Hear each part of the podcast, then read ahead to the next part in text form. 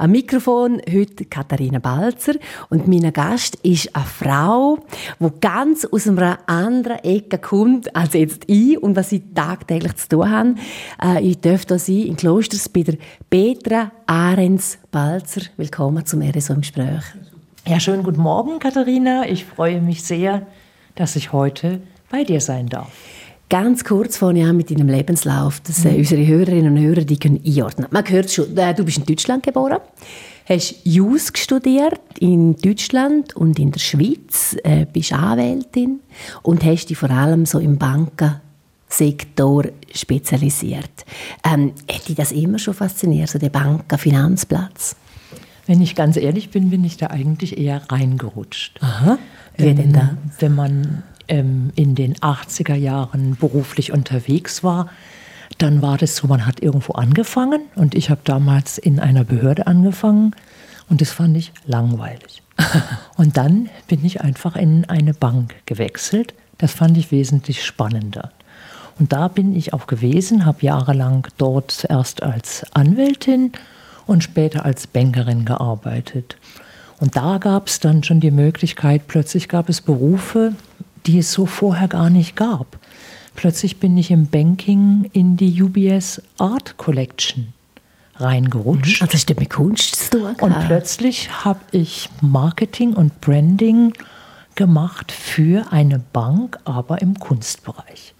Und das war natürlich super, super spannend. Du hast bei grossen Banken geschafft, du hast gesagt, bei äh, UBS, Dresdner Bank und auf der ganzen Welt verteilt, also in Amerika, Europa, Asien. So in den 80er, 90er Jahren als Frau dort mal. Also stell dir vor, da bist du eine von den wenigen in der Teppichetage in den Banken umeinander gewesen. Es war in den 90er Jahren und es gab tatsächlich nicht so viele Frauen. Und daran hat sich ja auch nicht so viel geändert. Und es war allerdings eine, also ich muss sagen, ich selber habe in meiner Zeit eigentlich relativ wenig Probleme gehabt. Und es war sehr spannend. Was richtig spannend war, war in Asien. In Asien gab es in den sogenannten Teppichetagen viel, viel mehr Frauen als Männer. Und das ist auch bis heute so. Interessant. Auf was führst du das zurück? Ich kann es nicht sagen. Im Private Banking zum Beispiel war es sicherlich so, da waren die Chefinnen fast, waren fast alles Frauen. Mhm. Vielleicht, weil der ein anderer Ansatz ist, mit Leuten zu kommunizieren.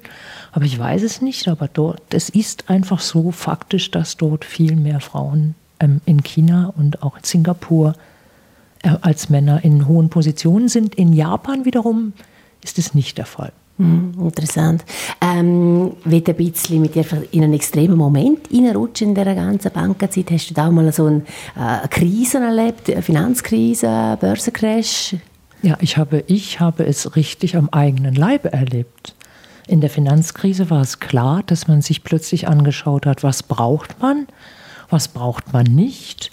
Und so haben viele Leute ihren Job verloren, ähm, die im Bereich, ich sage mal im weitesten Sinne, Sponsoring, Branding unterwegs waren. Und es wurden unheimlich viele Aktivitäten entweder runtergefahren oder ganz eingestellt. Die UBS hatte zum Beispiel ein Orchester. Das weiß gar keiner mehr. Mhm. Das ähm, ist dann natürlich eingestellt worden. Und auch ich habe damals ganz konkret meinen Job verloren ähm, als Ergebnis der Bankenkrise. Ist das in den 90er Jahren zeitlich anzusiedeln? Ähm, es ist 2008 gewesen. Okay, in der 2008. richtigen Bankenkrise der UBS. Ja. ja. Ähm, sind das Zeiten, die zu vergleichen sind äh, mit jetzt, äh, wo wir drinstecken, so in der Corona-Zeit, wo eben auch Sponsorings abgefahren werden, Veranstaltungen werden abgesagt, es, es getraut sich niemand mehr, äh, eigentlich äh, so Geld auszugeben für Entertainment? Also ich glaube, wir sind heute in einer ganz anderen Krise. Damals betraf das ja im Wesentlichen eine Bank. Und heute betrifft das jeden, jeden von uns in der einen oder anderen Form. Und ich denke, wir werden ganz neue Formate haben, wo und wie wir uns treffen. Und wenn ich davon spreche, spreche ich auch ganz konkret vom Davos Digital Forum, was wir ja in diesem Jahr zum dritten Mal machen.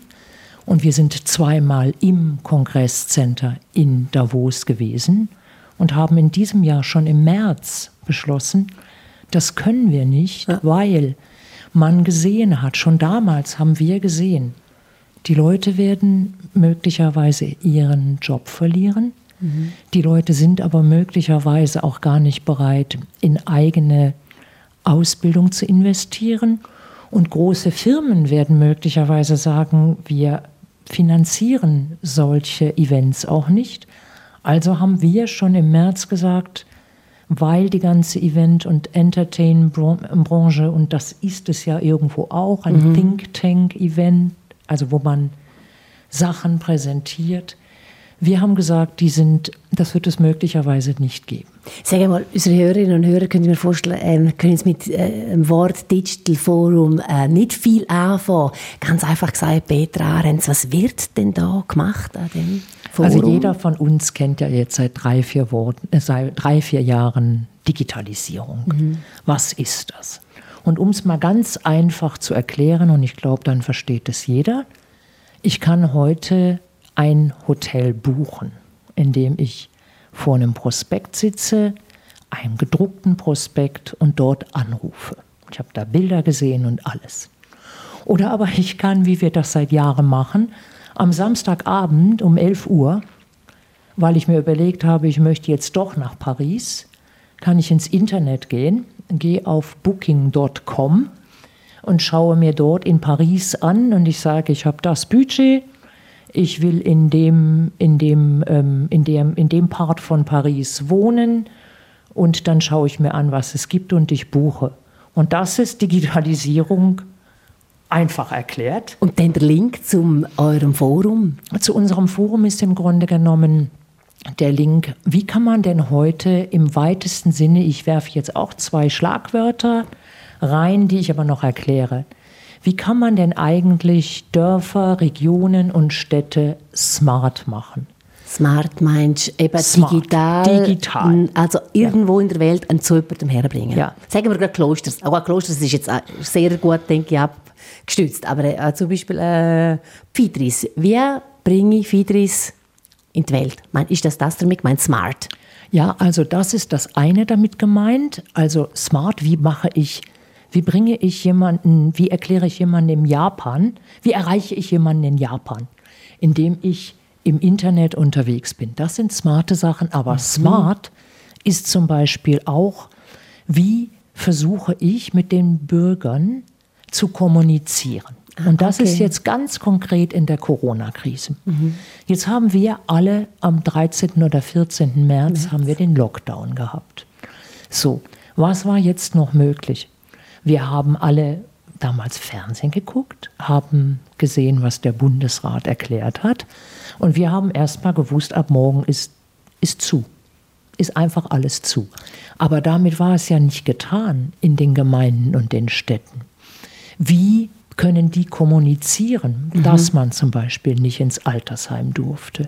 Sind Wie macht der Bergbahner jetzt wirklich so? so? Und auch da wieder zwei Möglichkeiten. Ich habe die Möglichkeit, ich habe Aushänge gesehen, mhm. ich habe Gemeinden aber auch gesehen, die schon digital und smart unterwegs sind. Mhm. Und es gibt heute Webseiten, auf denen Gemeinden mit ihren Gemeindebürgern kommunizieren können.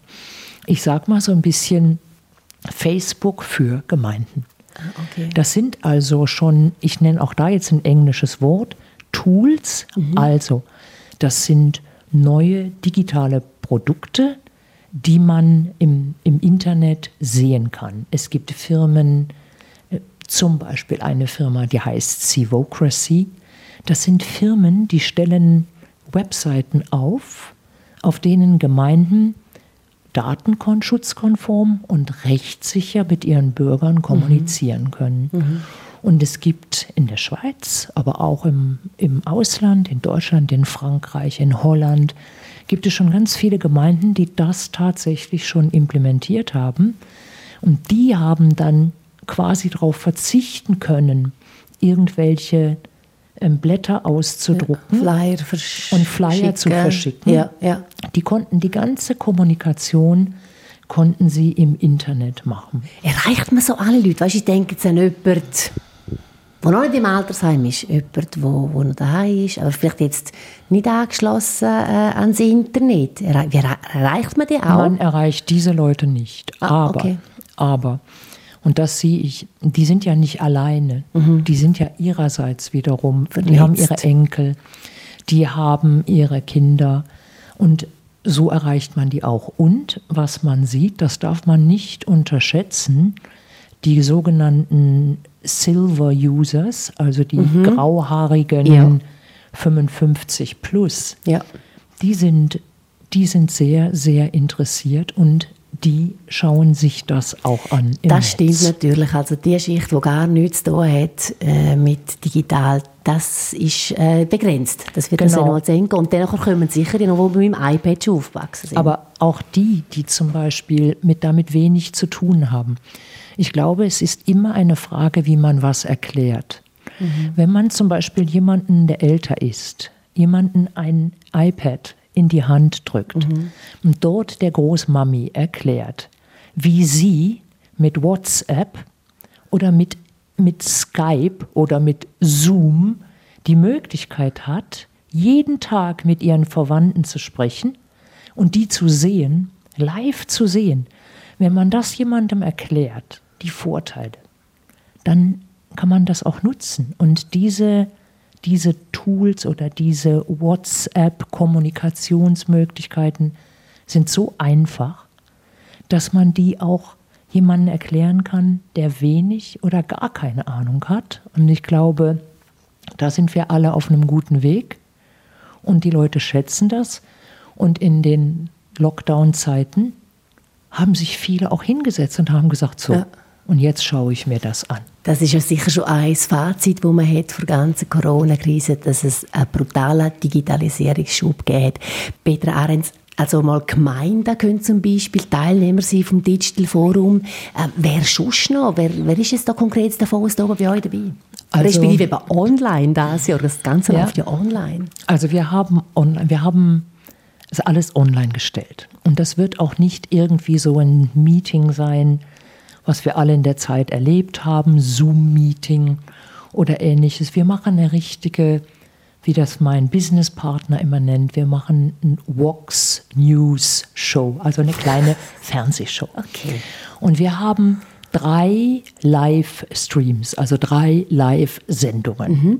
Die erste ist auf Deutsch und das heißt ähm, Smart Village, also Dörfer. Und da sind alle, ich sag mal, dabei können dabei sein, die sich für, Thema, für Themen rund um Gemeinden und Regionen interessieren. Mhm. Und da wird erklärt, zum Beispiel die Gemeinde Adelboden erklärt, wie sie einzelne digitale ähm, Tools schon anwenden. Mhm. Oder dort erklärt ähm, der Vizedirektor von der Schweizerischen Arbeitsgemeinschaft für Berggebiete, welche Vorteile es bringt, wenn man sich mit diesen Themen beschäftigt. Das heißt, im ersten Livestream auf Deutsch können sich alle Leute, die einfach mal Einsteiger, ich Jeder nenne sie Bürger mal Einsteiger, und interessiert ist ähm, in Digitalisierung. Ah, und das okay. sind auch dort unsere, in Anführungsstrichen, Kunden oder Teilnehmer. Und Geld, das ist jederzeit abrufbar. Also man muss nicht genau dann vor dem Computer sitzen, sondern das kann man jederzeit auf eurer Page abrufen. Nein, das wird so nicht sein. Also, alle, die sich interessieren, die sollen sich auf unserer Seite registrieren. Ah, okay. Und wenn Sie registriert sind, können Sie teilnehmen. Was möglich ist und was wir machen werden, und da ähm, hast du auch recht, wir werden das nachher, ähm, es wird aufgenommen und man kann es auf YouTube sich ah, später okay. anschauen. Ja. Das und zwar alle drei Live-Sendungen. Wir haben ja nicht nur die eine mhm. für die, ich sag mal so, Einsteiger, mhm. sondern wir haben die zweite und das ist, das heißt Partizipation und Kommunikation. Und das sind dann genau das, genau das, was ich erzählt habe. Wie kommuniziere ich? Wie nehme ich Menschen mit? Wie mache ich das datenschutzsicher? Ja. Wir haben zum Beispiel den Datenschutzpapst der Schweiz, den Rechtsanwalt Martin Steiger, als einer unserer Keynote-Speaker. Ja.